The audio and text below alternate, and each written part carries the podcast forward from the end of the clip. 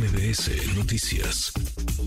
Oiga, ahí está, seguro le interesa, ha sorprendido, ha llamado la atención el aumento anunciado 77% en las eh, tarifas aeroportuarias en el Aeropuerto Internacional de la Ciudad de México. Con esto el AICM se convertiría en uno de los más costosos, pues no solamente de América Latina, del mundo incluso. Qué gusto escucharte, Carlos Alberto Torres, experto en temas eh, de aviación. Querido Carlos, buenas tardes, ¿cómo te va? Muy bien, Manuel, un gusto saludarte como siempre. Gracias por platicar con nosotros. Pues es mucho, ¿no? El aumento 77% de golpe, mucho para lo que da el Aeropuerto Internacional de la Ciudad de México, que da puras malas eh, noticias, dolores de cabeza a sus usuarios. Así es, Manuel, pues nos enteramos apenas hace unos días que las autoridades del Aeropuerto de la Ciudad de México, como bien lo decías, decidieron hacer una actualización, y así le llamaron, a las tarifas que el aeropuerto le cobra a las aerolíneas es decir, no estamos hablando del TUA, sino de tarifas que se le cobran por el uso de las instalaciones a las aerolíneas tanto nacionales como internacionales. ¿Qué implica esto? Sin lugar a dudas, que eh, se encarece mucho más el servicio, es decir, que cada para a ver, vamos a recuperar la comunicación con Carlos Alberto Torres porque vale mucho la pena escucharle. ¿Cómo es que se toma esta decisión? Uno. Y dos, ¿Qué va a dar a cambio el aeropuerto? Porque eso de estirar la mano para recibir 77% más y mantener el servicio con la ínfima calidad con la que hoy opera el aeropuerto capitalino, pues como que no es eh, rentable, no solamente le quita, le resta competitividad a la terminal aérea, sino que la vuelve ineficiente. Por supuesto que uno podría entender o leer entre líneas que detrás de esta decisión, pues hay un impulso al aeropuerto internacional de Felipe Ángeles. Carlos, te seguimos escuchando. Una disculpa, Manuel. Eh, comentaba yo que con estos incrementos, pues cada vez se encarece más el servicio desde el aeropuerto de la Ciudad de México, que sumado, por supuesto, a la última medida que muy probablemente terminará adoptando el aeropuerto para partir del año que viene, de recortar a 43 el número de operaciones por hora.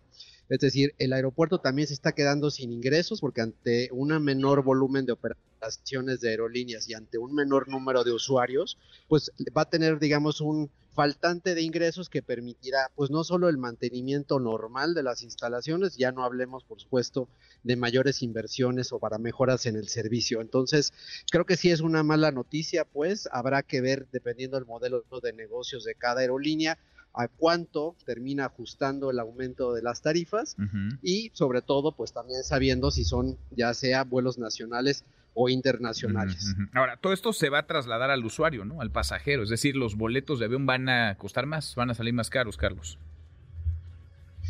Sin duda, porque estamos hablando pues de un mercado que funciona con la ley de la oferta y la demanda y te diría yo, Manuel, que es muy poco probable que las aerolíneas vayan a absorber este incremento y no se lo trasladen a nosotros como usuarios. Entonces, definitivamente que esto le resta pues competitividad y futuro a la ICM, que como bien tú lo decías, eh, pues no solo es el más importante de México, el más importante de Latinoamérica, pero en el otro lado, pues es uno de los más caros en el servicio y con muy bajos niveles de inversión en infraestructura y calidad para los usuarios. ¿Qué va a dar a cambio, Carlos, el aeropuerto? ¿Qué tendría que dar a cambio el Aeropuerto Internacional de la Ciudad de México con este incremento?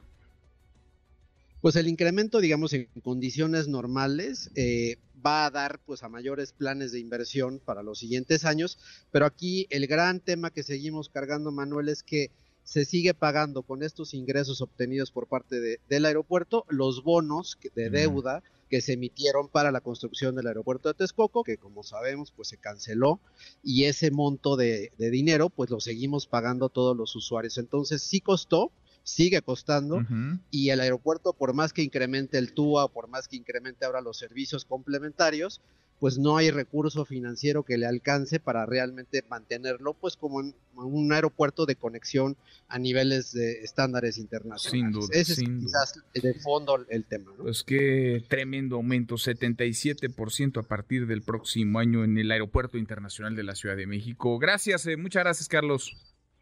Igualmente, Manuel, y pues bueno, pendientes de si el 26 de diciembre arranca Mexicana de Aviación con pues los aviones de la Sedena y los aviones prestados. Están vendiendo hasta los boletos, tendrían que arrancar. Así es, digo, son rápidamente te diría los dos aviones que son de la Sedena, que ya los tenían un uso militar, que se están transformando para uso comercial, y los dos aviones que le rentaron bajo este mecanismo que existe la industria a la aerolínea TAR, que es una aerolínea regional en Querétaro, y esas serán las aeronaves con las que empezará operaciones mexicana de aviación, porque no ha habido nadie, Manuel, en el mercado de arrendamiento que esté dispuesto a aceptar las condiciones que el gobierno de México le está solicitando. Pues sí, pues sí. Carlos, gracias. Te mando un abrazo fuerte, Manuel. Abrazo grande, muy buenas tardes. Redes sociales para que siga en contacto: Twitter, Facebook y TikTok. M. López San Martín.